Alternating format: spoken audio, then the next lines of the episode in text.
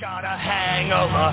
Whoa, I got an empty cup, pour me some more. So I can go until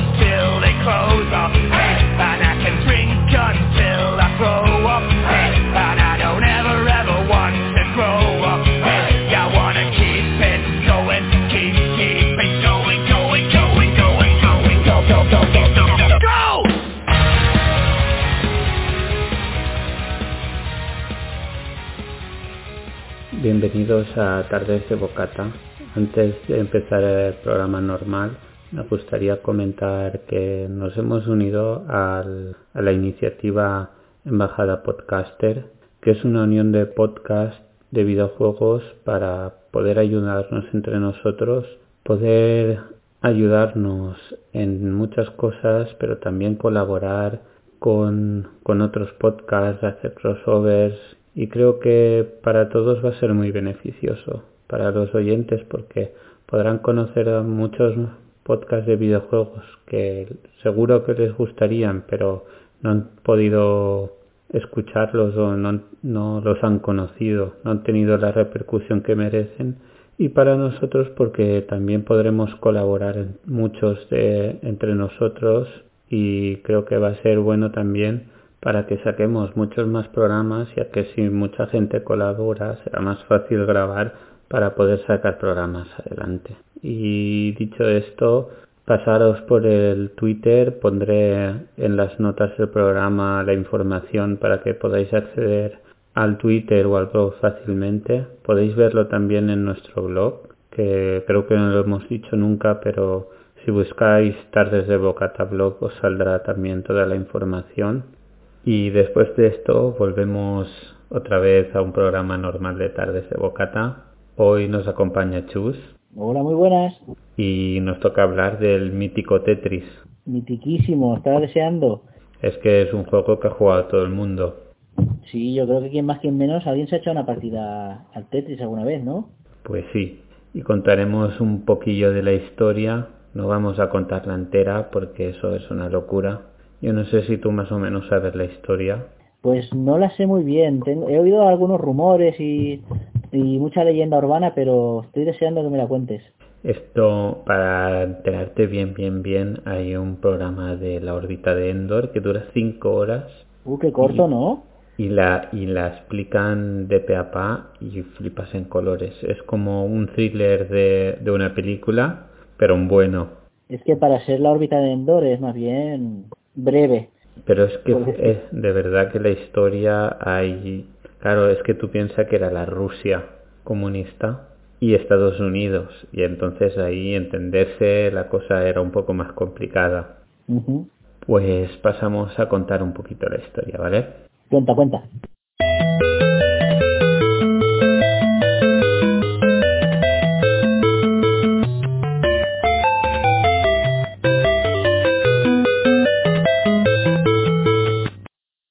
Se, se programó un 6 de junio del 84. Ha llovido, ¿eh? Eh, un poco por es más viejo. Dime, dime. Sí, digo, es más viejo que yo. Pues ya lo sabes. Ya puedes decir que eres más joven que el Tetris. Yo no. Y, y lo hizo el informático ruso Alexei Pachinkov, que lo programó inspirado en un juego llamado Pentaminos. Pero ¿qué pasaba? Si lo hacía de cinco piezas, el, el número de piezas que podían salir era enorme. No me acuerdo exactamente la cifra, pero claro, es, no sé si eran 300 tipos de piezas diferentes. Las comparaciones, Para las, las, combina, las combinaciones. Combinaciones de piezas para Claro. formar líneas de, de cinco No, líneas. no, de piezas- de cinco líneas. De piezas de 5. Ah, de cinco espacios. Claro, de cinco- claro, porque claro, él, se inspiró en el Pentaminos, que era un juego que era de 5 piezas, Vale, vale. pero se le iba ese de programación. juego- ¿Ese juego existe? está ¿Se puede ver en algún sitio? ¿Está disponible? Yo creo que sí, creo que sí, no lo he buscado bien, pero sí que, porque él lo compró, pero creo que no es de, de ordenador, es un, Ah, vale, es un juego, es más de, sí, sí, como de mesa, estos de puzzles, rompecabezas, aquí lo estoy viendo. Sí, Pentominos, según Google. Vale, qué curioso. Ah, sí, yo jugué este juego en la Game Boy una vez. Es complicado, ¿eh? Sí, sí, no, sí, las combinaciones son muy bestias. Por eso él no le daba. Y al, redu Claro. al reducirlo a cuatro, sí que ya salían las piezas que tocan. Claro. El que jugué yo en la Game Boy era una versión de un juego japonés y tienes un rectángulo, un marco, tienes una serie de piezas que se parecen mucho a las del Tetris y las tienes que encajar dentro del marco. Y cuando ya las has encajado, el siguiente nivel es que te viene una pieza más que dices, ¿de dónde has sacado esto? Y tienes que meterlas todas. Entonces, si antes te cabían exactamente, ahora que hay una más, se supone que también te tienen que caber, pero mm, bueno, tienes que encajarlas de alguna manera. Tienes que hacer... Y es ir, dando- es ir dándoles la vuelta. Sí. Pues esto es lo que inspiró para hacerlo. Vale. Y como Y es... decidió simplificar en vez de 5, 4. Claro, porque a la hora de programar, el crear todas las piezas con los ordenadores esos era prácticamente imposible. Vale, vale. Curioso. Y él trabajaba en la Academia de las Ciencias de las Ciencias de Rusia. Por eso tenía ordenador, que no era un ordenador de personal. Ah, claro. Era un, un ordenador para investigación o para cálculo. Claro, era, era del, del este, que se dedicaban a, a más o menos a copiar software de Estados Unidos. O sea, ellos decían, Bueno. en Estados Unidos han sacado un software que hace eso. Y los tíos más o menos lo miraban y lo copiaban. Y dijeron, venga, para acá. Y este tío en sus ratos libres se creó el juego. ¿Y qué pasó? En Que este caso hicieron al revés. Crearon el juego en Rusia sí, y ahora lo están copiando fuera. No saben nada, ¿sabes? eh, pero eso es lo normal. Espabilados. Ya, lo, lo, lo habitual es eso. Si quieres verlo, el ordenador que usó se llama Electrónica con K, las dos, 60. Y es un motor cosí importante. Lo voy a buscar mientras tú hablas, ¿vale? Vale. Y ves, mira, se especializaba en crear clones de juegos no disponibles en la Unión Soviética. O sea, él se dedicaba a clonar juegos de, o sea, lo que se llama piratería hoy en día. Totalmente. Pero bueno, como estaba en Rusia, Pero era, era como los Tamagotchis falsos aquellos, ¿no? Es, él lo creaba, o sea, creaba los juegos de nuevo basándose en los que había visto. claro, claro, él... ¿O cómo era eso? Sí, sí. Él veían los juegos que habían hecho y entonces los sacaban. Intentaban replicarlos, por así decirlo. Pero este juego se, Mira, estoy, se lo inventó él. estoy viendo un, un Electrónica 60 que pone el título de Tetris y estoy viendo uno con, con una pantalla del Tetris. Ese es el son original. Son, cada pieza está formada por circulitos o cuadraditos. Sí. Muy, muy rudimentario. Mm. Pues el tío lo programó. Rudimentario, pero simple, o sea, prácticamente lo que se necesita para el juego, porque no. Luego hablaremos también de las maquinitas de Tetris. Sí. Y, y entonces él y, y otro colega, que, bueno, primero al- el tío se ponía a jugar en, en los descansos, porque empezó a viciarse, y empezaron a pedirle todos los compañeros una copia. ¿Y qué pasó? Que al final todo el mundo estaba súper viciado en la oficina y tuvieron que prohibirlo. Porque si no, no hacía nadie nada, se pasaba todo, todo el mundo esto, viciándose allí. El Tetris era Satisfyer del 86. sí, más o menos. Y junto a Vadim Gerisov lo portaron a MS2 para poder para poder venderlo y crearon va- eh, le pusieron a una empresa que querían montar empresa tampoco como el nombre de la empresa vale para que saliera antes fue Academysoft pero Ah, mira. pero los dos se ve que eran muy buenos programadores pero de vender no tenían mucha idea y acabaron regalando todos todas las copias que hicieron Vale. O sea que prácticamente, como muchos inventos de la historia, el primero no se lleva nada, ¿no? No, no, él, él no, y es que cuando, porque el juego ese, después hicieron los, creo que fue los húngaros o eh, gente de- del este que estaban en el bloque comunista, empezaron a replicar el juego porque se hizo boca a boca súper famoso y empezó a rodar. Y entonces cuando lo encontró un inglés, ahora no recuerdo el nombre, se fue a las autoridades rusas y les dijo que quería comprar el, como si dijéramos los derechos para fuera de Rusia, porque en Rusia no podía tener derechos. Claro. Ahí Y, los derechos te tienen a ti. y los rusos le vendieron los derechos al tío este y el, el creador no tenía ni idea ni que los habían vendido, ni cuánto había pagado, ni nada. Encima el tío este estafó a los rusos, no les pagó pero revendió, Váyatela. revendió los derechos a, creo que fue a Atari y a Nintendo. Ostras. Y entonces eh, Nintendo sacó, eh, a ver, después Sega sacó también un Tetris que no pudo venderlo porque tenía los derechos Nintendo y ahí las tres compañías se enzarzaron en, en juicios, en cosas, una locura. Claro, porque eh, prácticamente aquello es mm, copiar el código y volver a implementar y volver a compilarlo en una máquina que lo lea Y ya y está. para adelante, ¿no? Claro. O si no, haber visto el juego y saber cómo hacerlo, si tú sabes con tu código cómo hacerlo. Vamos, no soy un experto, pero supongo que la cosa va así. Sí, lo más difícil normalmente es la idea original. Pero como, Exacto. como había ya un montón de... había rodado mucho lo que habían hecho y estaba ya prácticamente por casi todos los países de, de la Rusia, de satélites de Rusia, pues más o menos Claro. la gente ya lo tenía bastante controlado. Claro. Y en el 81, eh, en el 91, el, los dos, el, el Alexei Pazimov y el amigo que es el que lo pasó a, al MS2 con él, el Vadim Gerasimov, lo que hicieron fue cuando ya en el 91 la cosa estaba más, más ligera en Rusia, se mudaron a Estados Unidos. Y entonces a partir de ahí él creó la empresa que se llama Tetris Company y ya pudo empezar a cobrar los royalties. Vale. O sea que ya dieron el salto ahí. Sí, y lo fichó Microsoft. El tío estuvo trabajando en Microsoft un montón de tiempo. Joder.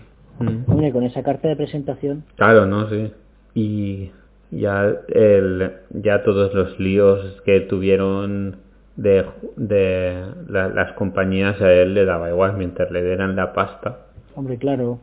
él, él y su amigo y ya se dedicaron a hacer versiones del Tetris porque hay creo que son 10 versiones como si dijéramos oficiales Licenciadas, ¿no? Que sí, se pueden... oficiales que sacaron después del Tetris normal aparte Ajá. todas las versiones que, hay- que sacaron piratas modificándolo esos hay incontables Exacto.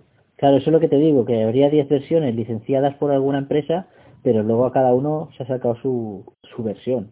Porque es un juego muy sencillo, o sea, una vez que tienes eh, la mecánica de las piezas, lo demás es le puedes cambiar colores, le puedes cambiar las músicas, los fondos, Mm. adaptarlo a lo que tú quieras. Sí, no, y hay, hay adaptaciones que dices, pero esto, ¿cómo lo han hecho? Si no tiene ningún sentido, ¿no? Pero claro, tenían que continuar vendiendo un poco la marca. Claro, porque es un producto que se acaba muy rápido. O sea, una vez que lo tienes ya está, pero si le dan un poco al coco y exprimen ideas nuevas, pues también se puede sacar, se puede estirar más el chicle. Claro, pero tú piensa que es, dicen que es de los juegos más vendidos del mundo. Solo en Game Boy vendió creo que 35 millones. Si no me extraña. Entonces, claro, Es lo que es lo que estabas a punto de decirme antes de que empezáramos a grabar. Solo con el que se vendió la Game Boy. Yo, por ejemplo, el primer Tetris que jugué fue el de la Game Boy. Porque venía aquel pack de la Game Boy, el cable Link, que para muchos no servía o servía para poco, a no ser que tuvieras otro amigo que tuviera el Tetris también. sí, Que luego ese cable Link fue el que se utilizó para pasar Pokémon. Que yo me reía de toda la gente que no tenía cable Link porque ah, yo sí que el pack aquel de, aquel pack de Game Boy con Tetris que parecía que para qué quieres eso y luego mira el cable Link servía para mucho. Y venía con, con todo el pack y venía el, el Tetris incluido. Claro, sí sí. Pero es que yo creo que eso eh, fue las primeras versiones. sí fue de las, Las primeras, primeras versiones, que era la que tenía yo, sí que venía con el cable. claro te estoy hablando de la primera Game y los auriculares que son los que mejor eh, es los que mejor se oyen de todos los que he probado yo nunca nunca volveré a, a usar unos auriculares como aquellos no sé si es que los tengo idealizados Sí. por la edad que tenía en aquel Los momento pero se oía con una nitidez que no la recuerdo en otros. Y aparte de eso, el Tetris. O sea, solo tener un juego, pero que ese juego fuera el Tetris, la de horas y horas que se pueden echar, que lo hablaremos ahora después. Sí, es eh, horas insanas. Yo, eh, nosotros como nos compramos una yo y una mi hermano, entonces sí que jugábamos, porque si la unías por el cable, te pasabas, podías putearte.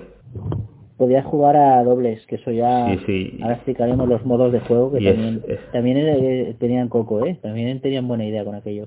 Pero eso lo hizo más eh, Nintendo. Los modos de juego, el original no lo tenía. Fue ya cuando sacaron la versión, sacaron los modos. Porque claro, con un, Exacto. con un modo solo no daba para mucho. No, y que fue buena idea que se les ocurriera hacer el modo dobles. Sí, hombre, teniendo el cable, que era lo que querían vender ellos, un modo dobles era algo súper necesario. Y es que cuando haces, creo que es más de dos líneas juntas a la vez, te sube una al otro. Y entonces era un pique, claro, tú jugabas a hacer el Tetris. El Tetris es, bueno, eso era una curiosidad, que se ha quedado como verbo la palabra Tetris, que es hacer las cuatro líneas, que es el máximo que puedes hacer. Exacto. Y es lo que más puntuación da- te da. Que, que incluso ha cambiado la, la forma de hablar y se ha creado un verbo, que es increíble. O sea, hasta eso llega el, el nivel del juego. Sí, sí. Al, vi- vicio. Es, están Tetris y Google. sí, A, a la hora de, de crear un verbo, a la hora de crear Sí. eh, una corriente tan útil que al final acabas nombrándola directamente. Aunque no ocurre así en castellano, pero sí en inglés es muy muy propio eso. sí, pero es que de, de un videojuego que es de los primeros y ya ha conseguido eso. Pues si quieres explicamos un poco los modos de juego. O, Sí, ya que estamos. No, mejor lo explicamos. Supongo que nos basaremos en, el- en lo, el de la Game lo explicamos después que tengo todas las, las variantes del Tetris. Explicamos primero eso. Los Vale, originales son. y después ya explicaremos las variantes. Porque si no nos vamos a ceñir solo a una. Claro. Y explicamos ahora un poco las curiosidades y después ya hablamos de la variante como segundo tema de todas las variantes que hay, que también es una cosa chula. Ojo lo que da de sí el dichosito juego, ¿eh? No, no, sí, desde entonces han estado Porque la- sacando. Sí, Te iba a decir, digo, si quieres explicamos un poco la mecánica, pero a lo mejor esto es como hablar del, del mecanismo de un botijo. sí, bueno, sí.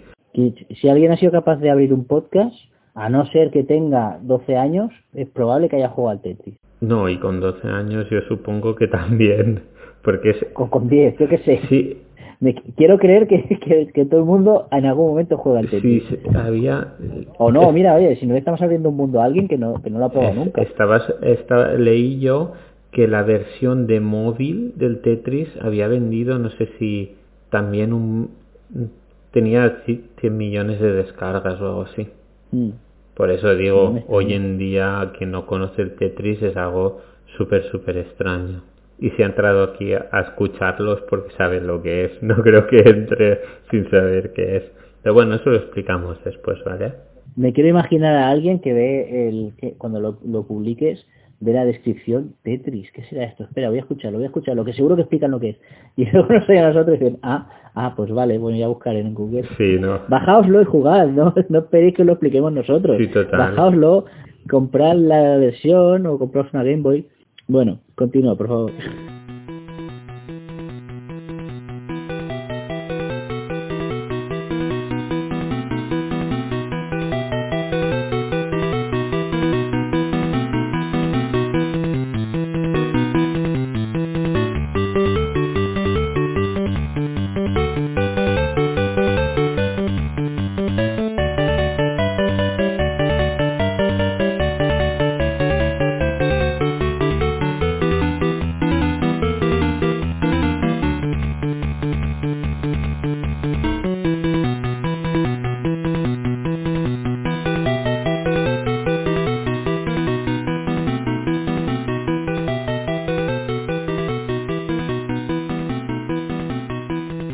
Sabías que le pusieron nombre a, a las piezas? No puede ser. Sí, pero no, se- no ¿En se lo curaron mucho. Le pusieron eran nombres, de letras. sí. Como en el, como en el pentamino. Está la I, la O, la L, la J, la S, la Z y la T. Porque a la hora de programarlo, para indicar la, la esto que tenía que sale- salir era mucho más fácil con una letra, como si dijéramos una variable. Claro. Pues Le dices, ahora saca una Z, ahora saca Sí, una- es aleatorio, eso el tío se curró un sistema aleatorio para que Ujú. para que saliera al ser aleatorio, que es otra cosa de las curiosidades, que es que se estudió que al ser aleatorio con eh, la salida, cuando más, cuantas más S y más Z salen, eh, más fácil es que, que, te maten.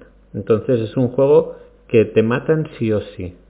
Claro, eh, había, no sé si recordarás, había un anuncio de un coche que alguien dijo, logros en tu vida. Y, o sea, el anuncio decía, logros en tu vida, y salía gente celebrando cosas, y decía uno, si te has pasado el Tetris, y salía uno asomado por la ventana, bien, me lo he pasado. Y yo me quedé un poco rayado con aquello, digo, pasarse el Tetris, es que hay alguna forma, por ejemplo, yo qué sé, quedarte sin ninguna pieza en el tablero o lo que fuera. Pero no, no, es un juego que es continuo y entonces solo sabes cuándo vas a acabar. Pero sabes que acabarán en cualquier momento. Mira, en mi... O sea, la dinámica es que siempre te matan. En 1988, un estudiante de ciencias escribió una tesis donde concluía que debido a la naturaleza aleatoria de las figuras es imposible desarrollar una estrategia para ganar indefinidamente. Y es, es inevitable que el jugador termine perdiendo. O sea, es que ya está hecho y por eso en los arcades, pues ya sabes lo que te tocaba, pagarlos. Claro. Hombre, es que es, un juego perfecto para arcade. Está hecho para que pagues ya, directamente. Exacto. Sí, sí, es eso. Es, es un juego que además, como el sistema es tan aleatorio, te obliga a mantener siempre, eh, mantenerte siempre alerta. No puedes tener una estrategia en la que digas, vale, ahora me saldrá esto, esto y esto, hago así y entonces gano. No. No, no, no se puede. Puedes hacer, sacar máxima puntuación a base de Tetris, pero ganar es imposible. Yo creo que eso es lo que le ha permitido al juego ser tan adictivo. Eh, tantísima gente obsesionada con seguir jugando, porque el momento en el que pierdes, el momento en el que tocas techo, no, es uno de los pocos momentos de la vida en el que tocar techo te hace perder. Esto, eh, eh, eso te lo, te lo voy a contar después, que es el efecto llamado, el, el efecto Tetris. Vale, no, lo que te quería decir es eso, que la sensación que tienes cuando has llegado al techo es de una frustración tal que te hace pensar en la siguiente partida. Pero claro, en la siguiente partida tú no sabes lo que va a salir. Lo que va a salir. Entonces, eh, una sensación muy común entre jugadores de Tetris, jugadores quiero decir que, que le gusten, que les echen horas y que les echen rato, es estoy jugando y estoy pensando, o sea, a veces me voy a dormir y pienso que cae la, la pieza y yo le doy la vuelta y consigo que no se quede encallada y consigo hacer la línea o consigo hacer el mm. Tetris. Y es un juego que te, que te puede ser muy adictivo de lo sencillo que es. Pues que es algo que está explotando ahora mismo juegos, minijuegos como tipo el Candy Crush o como el, el Escape, Home creo que se llama, que es también muy de ese estilo. Buscan que sea eh, sencillo para que te pique. Exacto. Pues mira, tiene el récord, aparte tiene un montón de récords porque está no sé si tiene tres o cuatro récords, pero tiene el récord de 65 versiones distintas en 35 años. ¿Cómo, cómo? ¿Se escucha mal? No, te oía bien, repite por favor. Espero, pues que tiene 65 versiones distintas en 35 años. No está, no está mal. O sea, y también tiene el de juego más vendido. Sí, eso... Que estaba a punto... El, el Metal Gear no te lo hace. Estaba a punto de pasarle, no me acuerdo qué juego era, pero había uno que estaba a punto a punto de pasar. Pues vamos a hablar de los campeonatos del mundo, que el último fue en 2015, que el vídeo se convirtió en un poco viral por culpa de, de Ibai, el chico este. No sé si sabes quién es. Sí, Ibai es un youtuber, ¿verdad? Es un chico que se dedica a narrar los videojuegos, se llama Caster. Exacto. Eso es un caster. Y, además ahora está en un canal, en una plataforma digital que, también que emiten juegos y todo. El mm. tío, el tío pilló y empezó a decir, empezó a hacer como si estuviera narrándolo y a decir que el, el que quedó campeón, que es un inglés, que vivía en Albacete. Sí. Y se hizo viral y, y la gente le, le escribía por, por el Twitter y el, el tipo este no sabía de qué iba el tema y al final preguntó, ¿pero qué coño decís de que soy de Albacete? Yo me enteré porque sigo el Twitter de memes manchegos y decía mucho eso. Bueno, de hecho, la broma fue que hace un par de años, yo creo, o el año pasado, eh, decían que lo iban a traer a Albacete. Por, por, solo por la coña. Solo por la pues coña. Y al final resulta que sí. Que, sí que fue. Bueno, creo que creo que por lo menos lo llegaron a invitar para las, ah. o, para las Albanime o para las For Players que son unos encuentros que se hacen en Albacete. Mm. Mira, mientras hablas lo voy a ir buscando, porque yo ahora mismo no Ah. me acuerdo si, si vino Pues- este señor. El vídeo llegó a las 10 millones de visitas. Te imagínate. Jonas se llamaba este señor, ¿no? Sí, algo así era. Y, y una curiosidad que, que me quedé pillado, ¿sabes que el Tetris fue el primer juego que se jugó en el espacio? Ah, sí, no me extraña Un- nada. Un, un Alexei Serebov se llevó su Game Boy y su Tetris al espacio, a la estación espacial. Y sus dos huevos. No, no, e- ese, solo, el Tetris. ¿No ves, ¿No ves que tienen... Ellos pueden llevarse un peso súper... sí. Y el tío dijo, no, yo me llevo mi Game Boy y mi Tetris. Claro, que tú ahora te llevas un móvil, a poco bueno que sea, te puedes llevar una tira de juegos, te puedes es una pasada. Pero en aquel momento, ojo, eh, había que elegir bien. Y llevas Con un eso, pues te Con aseguraba eso mucho. y, las pilas... mira, tengo por aquí un artículo, he, he pillado, he buscado en Google, está eh, en el canal regional de Castilla-La Mancha, CMM Media, o en La Cerca, por ejemplo, o en el digital de Albacete, el siete veces campeón del mundo de Tetris, Jonas Neubauer, visitará Albacete el 6 de abril y participará en la Salvanime. Esto fue en Ah, ¿ves? 2018. O sea que sí que lo trajeron al tío. Sí que lo Yo otro he trajeron. visto, le, le- le regalaron una camiseta que salía él, dibujado tipo Obama en, en Yes We Can. Sí. ¿sabes? Con los dos a- a- bicolor. Y ponía Viva Albacete. Y se la puso y se hizo una foto. Entonces esa foto también se hizo viral. viral. El Ibai salió diciendo que si no sé qué tweet llegaba a 10.000 retweets, que también que lo avisaban. Él decía que, que encantado, que... Y luego empezaron Eh, a hacer tío. una especie de bulo, que si su mujer era de Albacete, que si no sé qué, que mentira todo. Que esto era claro. lo que salió por lo que tú dices, por el viral. Y, y ya y el tío vino. O sea, El eh, tío dijo, "Mira, un de viaje". Albacete, Un viaje de gratis. Sí, sí. No se ha visto en otra igual. Y, y otra, otra curiosidad que me, me encantó. ¿Tú sabes cuál fue el eslogan promocional? ¿Del Tetris? Sí. ¿Cuál? Porque, porque fue el primer software de entretenimiento que pasó de Rusia a Estados Unidos. Fue des- desde Rusia con diversión. Se lo curraron un montón, ¿eh? Original, ¿eh? Sutil, muy sutil. Y vamos a hablar del efecto Tetris, que te lo he comentado un poco antes de empezar, Vale, que tú no lo conocías. Pues el efecto Tetris es, tiene un montón de investigaciones en psicología y es eh, porque el cerebro llega, llega a obsesionarse con el Tetris más que con otras cosas. Es lo que te estaba diciendo antes. Se le compara, eh, por ejemplo, hay otra cosa que se le ha quedado al final el efecto Tetris, que se le llama, que es eh, el efecto también piernas marinas. ¿Perdona? El efecto piernas marinas es cuando tú has hecho un viaje en barco y bajas al suelo. Vale. ¿Qué te pasa? Que te Que es como si se moviera, Claro. es como si se moviera todo. Sí. Pues el Tetris como que engancha tanto el cerebro que al salir no, no llega a desconectar del todo, por decirlo así. Y entonces se crea el- los niveles de, que decía la gente, los niveles de vicio, que es eh, cuando tú has jugado mucho al Tetris, que llega un momento que tú cuando cierras los ojos como si cayeran fichas. Sí. Después está otro nivel que es en sueños y otro nivel que es ya cuando tú vas por la calle, el, el intentar unir los edificios para hacer, para hacer como si fuera el Tetris. Tú tienes el cerebro entrenado para tapar esos huecos. Sí, y decían que era que como el cerebro siempre intenta la ordenación y los patrones, que eso te afecta un montón. Porque claro, es, es ordenar y con patrones. Es, es lo que el, el cerebro está diseñado para hacer. Claro, además Y entonces es- ha pasado un poco al, al lenguaje informal lo de hacer Tetris. Cuando quieres encajar algo en algún sitio, cuando quieres que algo quepa bien, hay que hacer un poco de Tetris.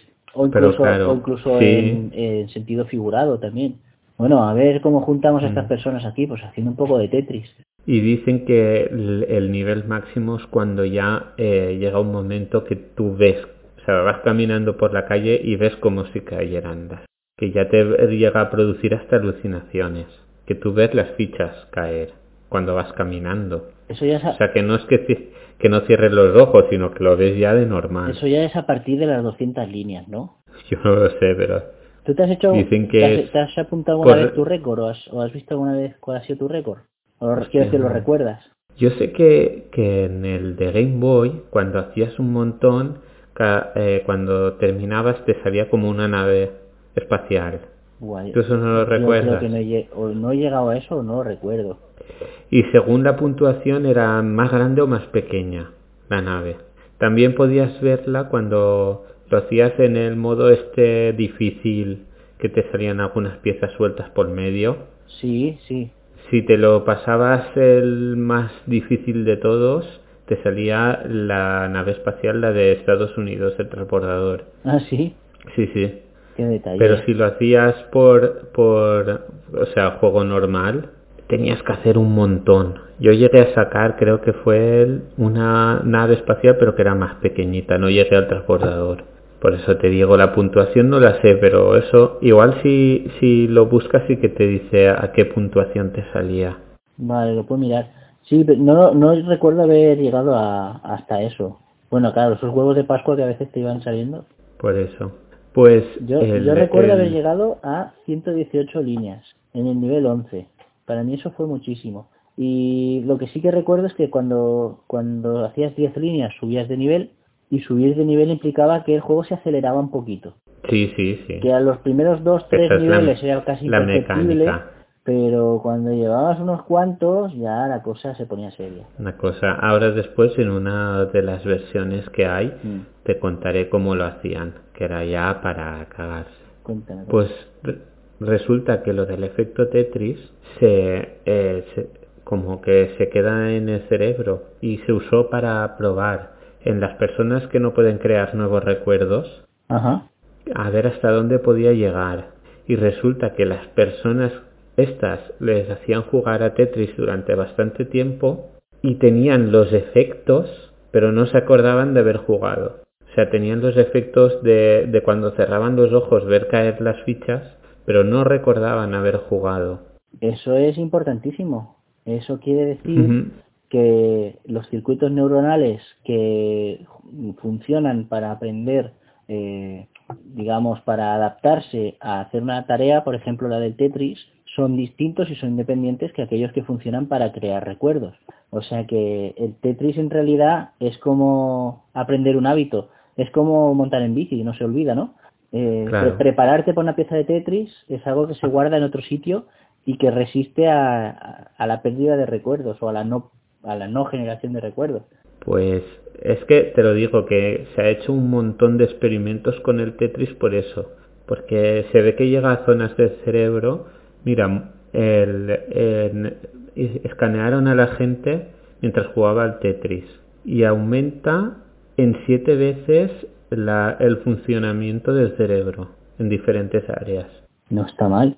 O sea que te pega un subidón y también eh, aseguran que jugar elimina eh, las ganas de picar entre horas, jugar al Tetris, y también los estímulos relacionados con el exceso de alcohol y de drogas. El Tetris, O sea es, que- el Tetris es una droga, ¿no? Sí, pero es como te quita el mono, por decirlo así, de lo otro. Exacto, como una fijación oral, ¿no? Sí, pero también se sabe que lo que hace es que te quita las ganas de hacer deporte.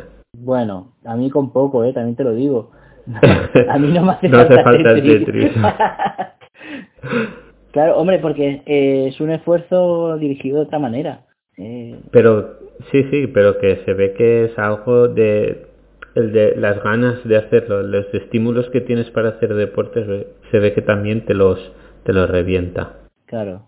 Es algo súper curioso, no lo hubiera dicho yo nunca. Vaya, vaya. Y ya está, no tengo nada más. Si quieres pasamos a ver las versiones. Sí, sí, adelante.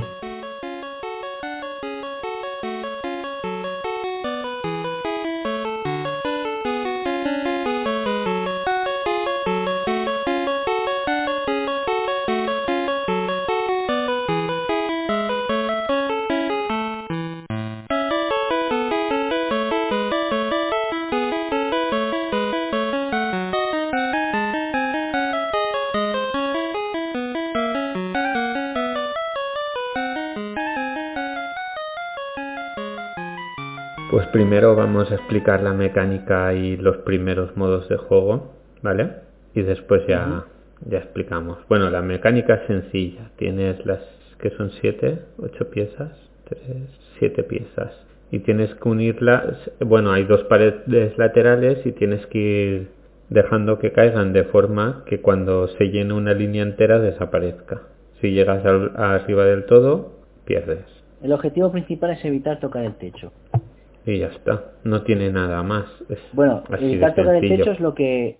Porque tocar el techo es lo que termina el juego. Sí, Pero- pero puedes no llegar haciendo las líneas. El otro objetivo es ir eliminando cada línea. Cada línea completa que se cubre con piezas desaparece.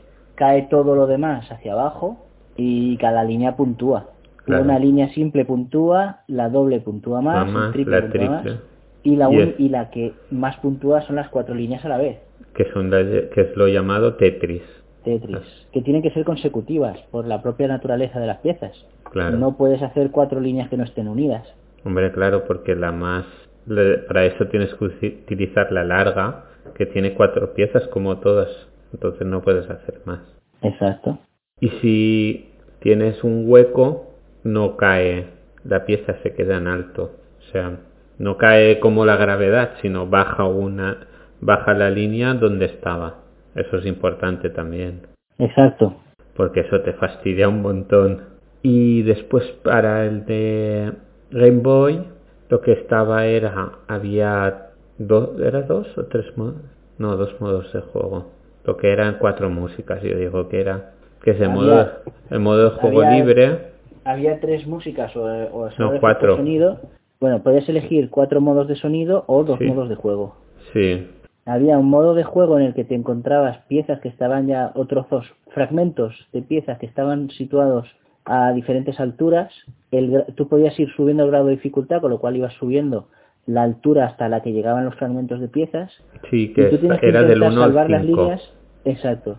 Tienes que intentar salvar esas líneas rellenando como pudieras los huecos con las piezas que te iban cayendo para ir eliminándolas. Porque si no eran un estorbo y te, te hacían llegar mucho antes al techo. Y tenías que hacer, creo que un número de líneas determinado. Ah, ese era de otro modo. Había, había un modo. No, no, el de las te- fichas era así. Tenías un modo de, un número Bueno, sí, de sí. líneas. Te Pero contaba, claro, por co- ejemplo, como tenías, de las 25 líneas. Hasta que no acababas Sí. las 25 líneas, no acababas el juego. claro, y como tenías piezas sueltas por medio, pues era súper complicado. Exacto.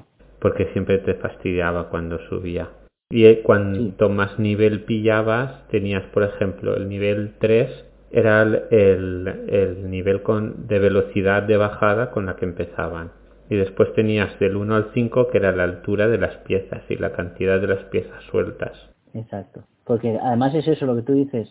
Las piezas sueltas iban subiendo, te iban empujando hacia arriba de la pantalla al cabo de X segundos que tú no hacías nada. Era como el Pong que iba bajando hacia abajo. No, pero subiendo no. Las que estaban que quietas. Pero yo creo que en el de Game Boy no. Eso lo miraré Mm. después. A lo mejor ahora me estoy confundiendo con el del arcade que también le he echado unas Sí. horas, ¿eh? Eh, con el del arcade sí que es fácil que vaya subiendo. En este no, este tienes como piezas sueltas de uno o dos por el medio. Y yo Eso recuerdo, yo recuerdo que el, el máximo era el 9.5, que no me lo llegué a pasar nunca. Me pasé el 9.4, pero el 9.5 se me atascaba y Claro, pero el 9.5 era máximo de velocidad y máximo nivel de estorbo, ¿no? sí, Madre mía. que cuando te pasabas ese te salía el, el transbordador. Sí, vale, vale, vale, vale. Que por cierto, cuando he dicho Pong, me refería, no me refería al Pong, ¿eh? Sí, Me ya lo he pensado juego. de golpe. Ya ya lo has entendido. Sí. Y después ya el- salió el, el de NES, que fue el que ya, el que dicen que es la mejor versión, que ya es en color y está bastante bien. Pero a partir de que se hizo con los derechos el creador, ya empezaron a sacar versiones que algunas las, las hizo incluso el mismo creador. La, También, también te digo una cosa, la Game Boy no tenía colores ni falta que hacía, ¿eh? No, no. Porque las piezas, cada una de las piezas tiene, tenía una combinación de patrones de colores eh, monocromos, de negros y blancos, que las Sí. hacía únicas y, y muy claro, pues y se veía, bueno, se veía claramente. Estaba la larga que era toda blanca con puntitos negros, la Z era negra con cuadrados blancos, la S era blanca con cuadrados negros. La T era gris. Eh, la T, era, la T eran cuadraditos que parecían como dorados, eran blancos con cuadraditos con relieve, parecía relieve. Estaba Sí, muy sí, bien estaba hecho, muy ¿eh? bien hecho. El cuadrado, el cuadrado que era negro y, y blanco, el cuadrado que no se podía girar y que todos hemos intentado girar alguna Hombre, vez, ¿verdad sí que que se giraba, pero te quedaba igual. Claro, tú no veías diferencia, tú veías el giro y se quedaba igual. Ya no hemos hecho el tonto de toquetear el cuadrado mientras va bajando y que se nos quedara pegado en cualquier sitio. Porque esa es otra, el cemento. Cuando la pieza va cayendo y toca las demás piezas, se queda clavada donde esté, tú ya no la puedes seguir moviendo. No Tú puedes solo puedes mover. moverla la- lateralmente o rotarla. A veces rotándola te salvabas un poco, Sí, en el último momento, antes de que enganchase. pero tenía su complicación. Pues vamos a contar, a ver si tú has conocido alguno de estos. El Welltris. Así por el nombre no me viene nada, ¿eh? Pues la creó el mismo, el mismo creador en el 91. ¿Y cuál es la diferencia? Voy a buscarlo mientras hablas. Te escucho, te escucho. Seguro que no has jugado. Ahora cuando lo veas, es Ah, como- no juego nunca, lo vi una vez. si no lo ves nunca. desde, desde arriba. Me sale con una hoz y un martillo aquí la portada. Sí, es como es como si el Tetris fuera tridimensional sí, y van y cayendo, vieras tú lo ves las desde piezas al fondo de un pozo. Exacto. Sí. Pues ese Que esa es otra, el- la, la alegoría al a la palacio de no es la, la basílica de joder, ¿cómo se llama esto? La catedral de San Basilio. Sí. Siempre, ¿eh? O sea, cualquier juego de Tetris tienes que tener el dibujito de- Pero, y porque yo creo que es, ruso. es lo más significativo de Rusia. Si lo hubiera hecho un español, pues saldrían los toros y pues las sevillanas. y yo que estaría orgulloso de ello. Porque es lo típico. Porque la paella en la Game Boy no se vería muy bien. Bueno, amarillo y con puntitos, al fin y al cabo.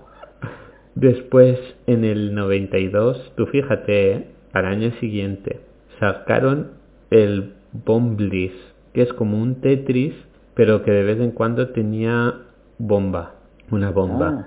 y la explosión quitaba los bloques de alrededor.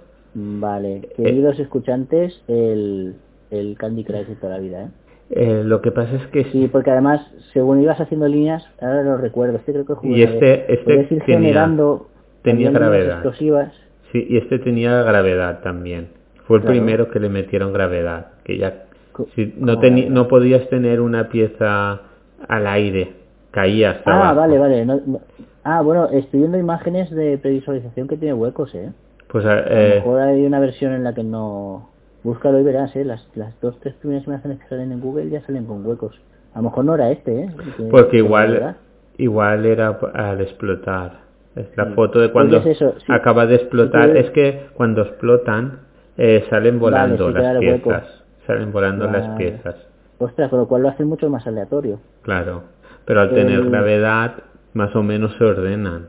Claro, el Tetris es que es eso, porque tú una pieza que está apoyándose en, la, en, digamos, la repisa de otra pieza, no se cae, pero si tú haces línea con esa pieza y la eliminas, y hay una parte suya que no has eliminado, no cae, se No queda cae, donde está. Ya se deja un agujerito, que son los que te joden la partida, Sí. porque si vas dejando huecos, huecos, huecos, te llegas hasta arriba y no has hecho nada. No he hecho ni una línea. Y luego pones una pieza que dices, esta va a encajar perfecta y te hace línea arriba, línea abajo, pero ahí no. Mm. Muy bien, cuéntame más versiones. El Tetris. Tetris 2, El Tetris 2 creo que sí que he jugado a este. que era más o menos lo mismo, pero de vez en cuando caía... Ah, no, este es el, sí, Este es- otro. Este es que era como el, el Doctor Mario, Doctor, que era por los Sí, colores, Eso te iba a decir. era por colores. No te daba igual la pieza, tenías que unir colores y entonces te salía una Z que tenía dos piezas iguales y do- dos colores iguales y dos distintos y tenías Exacto. que unir de tres. Sí, esto era Y este salió también. dices al Doctor Mario. Sí. Salió en el 93 para, para NES y para Game Boy también. Sí, que eso te iba a decir, digo, este jugado alguna vez, Ah, está entretenido. Da un poco de rabia porque si vas acostumbrado a jugar al Tetris clásico, eh, a lo mejor con este estás intentando hacer líneas y luego ves que no. Que no. te- no se eliminan. Es un poco así. Después sacaron... Luego después hablamos si quieres del Doctor Mario como variedad, como Sí. variación porque me gustó mucho, ¿eh? Pues salió en el mismo cartucho el Tetris 2 y el Doctor Mario. Sí, Para Super es NES. Para, y, y en NES también estaba, ¿eh? Sí, pero el, el, para la Super NES salió con estos dos juntos. Ujú. Un cartucho con los dos. El 3D Tetris, que salió... A- Míralo, Eso búscalo. fue una eso fue un adelanto, un giro mental. No, no, para- no, míralo bien. ¿El qué? El original. Salió todo de color rojo porque era pa'l- para el Virtual Boy, que fue unas gafas de realidad virtual que, sa- que sacó Nintendo en los en, en el 90 y poco. Sí, eso te iba a decir que, que fue un giro un giro mental que Sí, pero muchos jugadores, de, locura. muchos jugadores de Tetris se hablaba en aquella época cuando la yo, yo te estoy diciendo te, te- estoy hablando del 90 y- 96 tengo yo que en el, salió. en el 93 me regalaron a mí la Game Boy, que fue cuando salió con el Mm. Tetris, bueno, llevaba un poco tiempo vendiéndola, y había revistas, había números de la Nintendo Acción que en algún sitio en cartas decían a ver si hubiera alguna forma de jugar un Tetris tridimensional y tal, y se han hecho muchos programas y muchos juegos piratilla, pero no, Pero el es a- Virtua- a pero no como el este. Virtual Boy, claro, A partir, de, este. Lo que pasa es que el Virtual Boy fue una plataforma mm, menos popular. Claro, pero salió ¿eh? en el 96 y si ves las imágenes raya un poco. Claro, estaba aquello muy en pañales. Y también una, hubo una versión de este, que es el que decías tú, que se llamaba V-Tetris. Sí, Porque como el Virtual Boy pues no vendió nada, pues aprovecharon. Luego lo sacaron, eh, pero que este, este, era- este sí que es todo rojo. Sí, todo es rojo es porque la Virtual Boy era negro y rojo. No tenía más colores. Entonces, claro, tenía que ser rojo. Porque era el sueño de muchos jugadores de Tetris el poder tener la pieza cerca y hacer con ella lo que tú quisieras. Rotarla infinitas veces. Y después pasamos al Tetris Plus, que... Porque si algo nos ha enseñado el marketing, es que si un nombre funciona, úsalo para todo. Este estaba en PlayStation, ¿verdad? Pues sí, salió para Game Boy, Sí, Saturn este y PlayStation. este sí, que tiene el modo puzzle. sí. Y modo, una especie de modo historia. ujú, Tetris Supuras. que se lanzó en, en los salones arcades eh, un año después que el, el Tetris Plus 2, que mejoraba los gráficos. Imagínate. O sea, te En el 90 salió el arcade. Y es que me acuerdo del monigote este, pero no me acuerdo qué hacía. Porque estaba paseándose por ahí por en medio, tenías que Creo que tenías dejarlo que- salir, ¿no? sí, no, llevarlo tenías que un- atraparlo entre las piezas. No sé, no me acuerdo. Creo que... Creo que tenías que conseguir que... Que llegue a un Ahí que había sitio. varios modos de juego. Había un modo de juego que iba bajando un, una, como una especie de lámpara, pero con pinchos, ¿sabes? Un mecanismo con pinchos. Y tú Sí. tenías que ir poniendo piezas en medio para que no le atrapase. Pero es que había otro juego que creo que iba escalando Mira, piezas y tú tenías que poner... Mira, ¿quieres que te lea, lea la... El profesor tiende a subirse a las piezas si, si le cubren. Y dado que hay pinchos en lo alto de la pantalla, cuando las piezas alcanzan dicha altura, el profesor muere y pierdes la partida. Claro, es una especie de metáfora de, del Tetris normal. No subas hasta arriba. Pero tienes al tío... Pero claro, tú puedes tener dos o tres piezas muy arriba y el tío morir. Sí, porque es que además la- los pinchos iban bajando. ¿eh? O sea El que mecanismo se va, se va des- descolgando poco a poco. tenías que ir aguantando muy abajo para que el tío no... En eh, todo igual, para que no subiese y, y se muriera. Cuando... También te lo digo, si tienes esa tendencia, un poco te merece lo que te pase. ¿eh? Sí, Yo preferiría ir hacia abajo en ese caso, pero bueno, eso ya eso uno. cada uno. Después, Sí, sí, muy interesante. Este jugué una vez en la PlayStation y me rayaba un poco porque yo solo quería hacer líneas y veía el monigote moviéndose por ahí. Pero sí, sí, fue, fue interesante la experiencia. pasamos al Tetrisphere con PH, que salió en el Nintendo 64 en el 97, Sí, lo recuerdo. que es como una esfera rayaba mucho. que lo veías como un ojo de pez, era muy extraño. Sí, muy raro. Tengo aquí imágenes también. Es, Ibas montando las piezas alrededor de la esfera, con lo cual todas las piezas se curvaban. Era muy chungo. Pero es que rayaba mucho por eso, porque cuando te acostumbras a una, a una vista externa, eh, bidimensional, uff, adaptar otra vez todo el, Pero ese efecto Tetris. en- Bueno, encima para una que sufriera esfera. Tetris, es que era una esfera, Es que- era una esfera. Era muy raro. Y la- lo peor era la mascota, creo recordar. Mírala así, una cara muy rara. Eran todo como monigotes, como, como robots. Mm. El Tetris Grandmaster, que es del Como si fuera torneo de 98. golf. sí, a que sí. Pues este era el que se hizo para putear a la gente directamente. Es solo para, para expertos. Y lo que hicieron es, eh, creo que era cada línea que hacías, te subía el nivel. ¿Ves? Este sí que hacía lo que te digo, que te salía desde abajo unas líneas aleatorias que van subiendo, te hacían subir Sí, pero es que encima, poco a poco. Bueno, era- a lo mejor era uno de los modos, ¿eh? Solamente. encima cada línea que tú hacías te subía un nivel.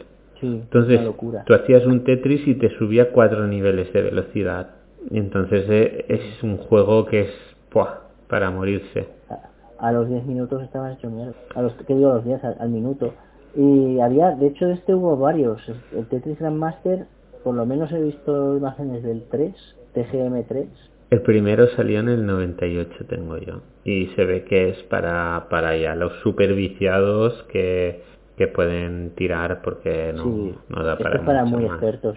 Que por cierto, iba, eh, iba a quedar como un viejo ahora porque me has dicho 98, digo, ah, pues no hace tanto. Sí, hace. Claro que 21 hace. años. Pero para mí 98 es ya tardío, o sea, esto empezó antes. Sí, ¿no? Y después ya pasamos a, a la al primero que salió en Xbox, que es el Tetris World, que tiene primer Tetris online oficial. Este está en Xbox y en GameCube, ¿puede ser? Las versiones Game Boy, Sí, PC, PS2 y GameCube. Y PS2. Pero es- eh, se dice que la mejor es la Xbox y es la que va bien el Internet. Aprovecho para decir, porque nunca lo he dicho en podcast, que los gráficos que tenía la Xbox del principio eran muy chulos. Sí. Era una consola que tuvo pocos juegos y poco éxito para lo que había en aquella época, que luego ya la, la 360 y la One han tenido mucho más Sí. éxito que la 1. Pero, pero en una consola unos gráficos que eran una pasada y un, claro, un procesador muy bueno. Pues este lo que tenía, lo que tenía es que te ponían retos. Tenías que hacer una altura, una línea a una altura concreta. O te dicen, tienes que hacer una línea solo con piezas cuadradas. O... Y entonces se complicaba bastante había más. Pero bueno, era rizar el rizo ya. Tú piensas que empezamos en la- con las versiones en el 91 y estamos ya en el... ¿qué es el 99 esto? Creo que sí. Pues sí, ya rozando el 2000, ¿eh? Y esto de las versiones, claro, es que el Tetris es un juego con- muy simple, que son ocho tipos de piezas, hemos dicho. Siete, y siete. solo se trata de que va cayendo hacia abajo y se van uniendo. Entonces, en cuanto juntas a unos cuantos programadores y una plataforma nueva, le dices, hacedme algo nuevo con esto, las ideas pueden ser infinitas. Claro. Sea, es que de tan sencillo que es, eh, se vuelve complejo por sí mismo. Este, el, eh, uno de los últimos que sacaron que he visto yo, que es el, eh, ¿cómo se llama? No sé, Crazy Towers o algo así, que lo que tienes Sí. que es ir haciendo una torre hasta llegar a un nivel sin que te caiga. Y está chulísimo. Y vicia también Ah. un montón. Sí, ¿verdad? Sí, sí, sí. Pero son de más que no son oficiales, oficiales, que usan las piezas de Tetris, pero no es No están licenciadas por los mismos creadores. Sí, por eso no pone Tetris, se llama eso, Crazy Towers o algo así. Lo miraré y, y lo pondré. Pasamos a- al Tetris DS, de la Nintendo DS, El de aquel, ¿no? sí, sí, del 2006, ¿ves? No, no podían ponerle otro nombre. te Eh, claro. Y este también es eso, tiene eh, como, si estás viendo imágenes, tiene como el Super Sí, Mario de sí. arriba y tiene algunos juegos de típicos de Nintendo. Este la gracia era que, que tenías la doble pantalla, entonces mientras tú estabas jugando al Tetris, ibas viendo cómo escenarios reales y personajes reales de, de otros juegos de Nintendo se iban desarrollando en la otra pantalla. Era como una especie de, bueno, en paralelo. Tampoco tenías que hacer nada con ellos, ¿no? Eran animaciones. Y se supone que ibas avanzando mundos, ¿no? Según te, Sí. según ibas eliminando Y líneas. estaba Super Mario Bros, el Duck Hunt, el Excite Bike, el Balloon Fight, había un montón de mundos. Casi todos un poco recordando los de la NES. Sí, sí, no, eran todos de Super Los NES. mundos. Eran todos de la NES, de Super NES. Y Te, te anunciaba en la portada, que esto yo no lo recordaba, seis juegos, de- seis modos de juegos distintos, muy grandes. Que tenía, que venía, ah, y eso sí, este sí que lo recuerdo, el, el Tetris Party Deluxe, que creo que es el ahora. En la, en la DS. Mm. que este, el Tetris DS fue el primero que podías jugar uno contra otro por wifi, para que veas. en el 2006 ya. Estamos Estamos. hablando de Y el, el último que está licenciado es el Tetris Party. Eso. que lo lanzó eh, para la Wii. También, también, también. Y es el, es el único que no tiene el modo infinito. ¿Cómo que no tiene modo? ¿Qué te El modo de que van cayendo, que tú empiezas desde cero y van cayendo, no lo tiene. Ah, vale. El, el normal, el inicial de Tetris, que solo las piezas cayendo, que no tiene hasta que te maten. O sea que tiene un de, con número limitado de líneas. Sí, y- sí, con alguna te ponen algún reto, pero no te deja uno que es jugar tú a tu ritmo hasta que te maten. Y hasta aquí. Y tengo uno no oficial que me hizo un mogollón de gracia. Estuve mirando un juego ver, del cuenta. 93, del 92, que es el Porn Trees, Ah, amigo. que es, según la regla 43 de Internet, Porno de ello. Siempre. siempre pues era eso. Era la típica Pero imagen. puedes desarrollar un poco... Era la típica, era el Tetris igual, pero con Sí. la típica foto de una tía que cuando más eh, más esto hacía, pues iba saliendo con menos ropa. ¿Y que me hizo? Tan simple como eso. Como los Gal Panic y todo eso. Pues sí. Ya que has informado sobre el Tetris, te, te voy a lanzar una pregunta. No sé si habrás visto por ahí. ¿Te suena de algo la expresión puyo puyo? Sí, el Puyo Puyo es un juego de tipo Tetris también. Es muy popular en la, en, sobre todo en las consolas japonesas. Ya me vas a decir, casi todas las consolas que tenemos son japonesas, sí. Pero en las versiones de juegos que, que se quedaban en Japón, eh, eran muy populares los Puyo Puyo. Sí, hay un montón. Y hace Es muy parecido al Tetris y además se, se eh, adaptan, se personalizan con cualquier, prácticamente cualquier personaje o cualquier saga de manga, de anime o de incluso con motivos propagandísticos. Sí sacaron, Así ¿qué? Cuando salió la, la suite, sacaron un Puyo Puyo Tetris. Al poco de salir. Sí, sí, sí. Y el último, Si eres, si eres un poco aficionado a los, a los emuladores y los ROMs o a, o a comprar cartuchos extranjeros y, compras japoneses, siempre- hay un puyo puyo de prácticamente cualquier cosa. y el último Tetris que ha salido, que estuvo nominado en, en los premios de este año de los videojuegos, es el Tetris 99, que es Ah, un sí. Battle Royale de Tetris. O sea, tú imagínate, Exacto. hasta hoy en día aún salen juegos dándole un giro como sea. Sí, siempre, siempre hay.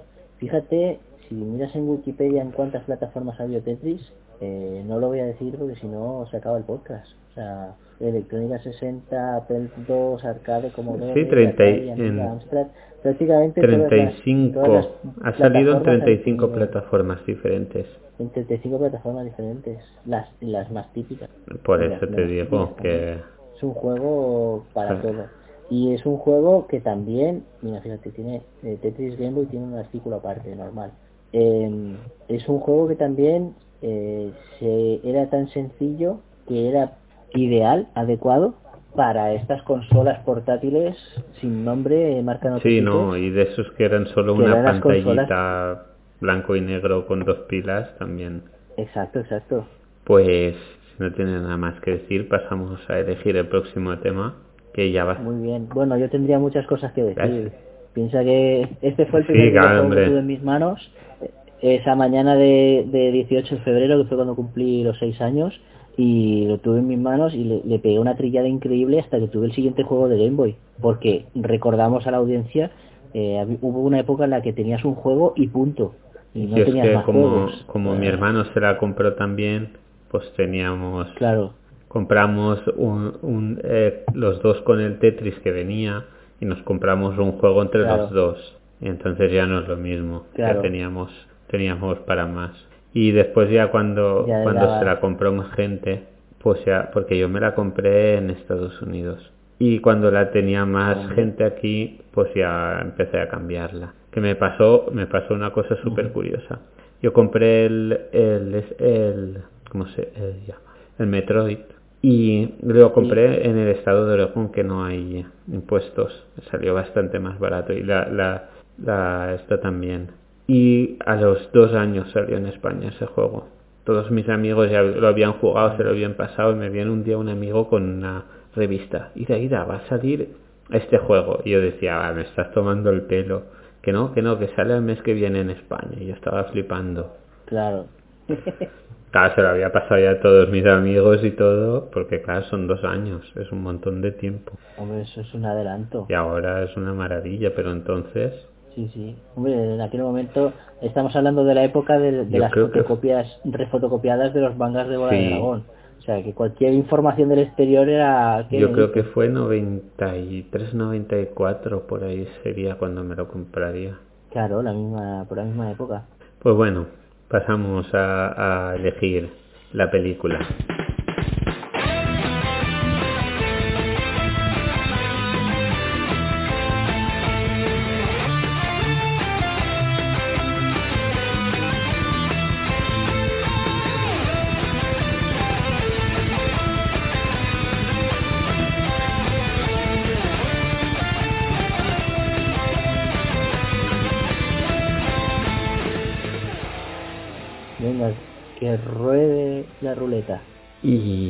Vamos a ver, intro random, Vale, espérate que abro la tabla, que ahora no me acuerdo de lo que viene después. es peli.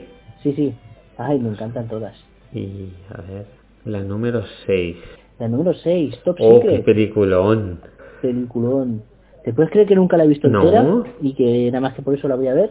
Sí. Ahora que está, ahora que habías dicho lo del Satisfyer, hay un montón de, de, de memes con el Satisfyer que tienen en, en Top Secret, el primer Satisfyer para hombres.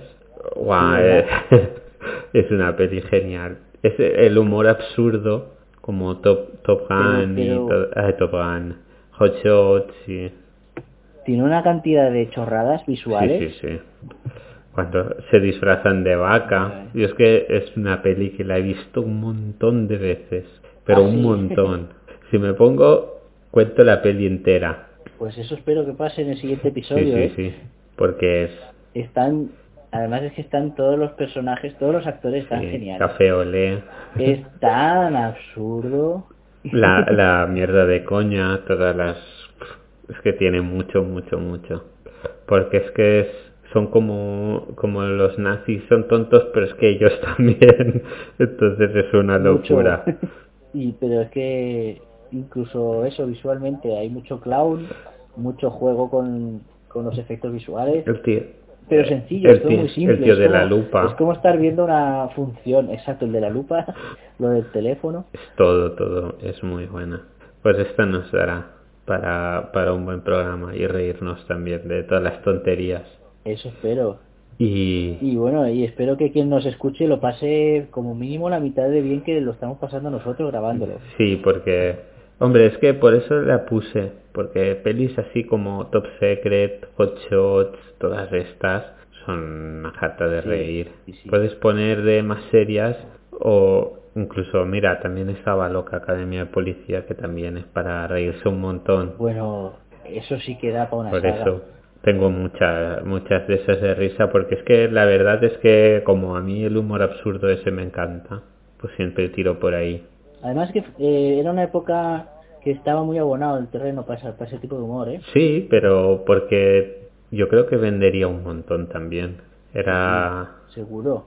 una época que, que podías hacer y decir lo que te diera la gana sin tener demasiados problemas. Sí, luego tuvimos a primeros de los 2000 y finales de los 90 la época de los mm, Scary Movies Sí. y todo esto, que también era otro humor, socarrón de Sí, otra pero manera. estas fueron como las precursoras. Es que era todo tan inocente, tan pero muy chorra, sobre todo muy chorra. un Pero humor se que- basaba en, en, no tienes ni que la, pensar. en la Segunda Guerra Mundial y las otras ya son burlarse de las pelis que había, que ya habían cambiado. Sí, en teoría parodias. se parodiaban también muchas películas de estas de guerra, pero como el cine cambió y no hacían tantas de guerra, las parodias cambiaron también a las otras películas. Claro, claro, inevitablemente. Pero muy buena. Pero, pero yo recuerdo haberme reído mucho. Mira que no la he acabado nunca, no la he visto nunca entera, pero me he reído mucho con esa peli, o sea, fíjate. Pues ahora sí puedes la, la verás entera. Claro que sí. Y hasta aquí. Un saludo Muy bien. a todos los que nos ha- han llegado hasta aquí. Que no, son, Que nos que no es poco con todos los problemas que hemos Se tenido. os reconoce el mérito. Un saludo. Esto, en caso, en caso de que se haya grabado que se vaya a publicar. Un saludo a Evil Lord, que continúa a las curas un mes después. que se está hinchando de follar, seguro. Yo creo que, que lo he utilizado para, para hacer que venga algún demonio. Sí, para jugar al Tetris con la Game Boy. Que por cierto, no, había que estar al lado de una fuente de luz. La Game Boy no tenía retro, Uy, ¿por qué retroiluminación. no te compraste la lupa con la luz? Mira, yo a periféricos de la Game Boy lo justo. era un- a mí me lo dejaron. La, pero, pero la lupa que ya no daba un poquito de, de, de cáncer de retina. Mm. Eh, esas dos, al principio se veía un poco bien, yo lo vi, lo vi a usar, pero luego después digo, pues tampoco te creas que... Es que si no estabas, si no ¿sabes? estabas muy recto, no se veía muy bien. Pero sobre todo por la luz, que ayudaba un montón. Se supone que te descubrió algunos secretos de algunas pantallas, ¿es eso Uy, cierto? a mí no.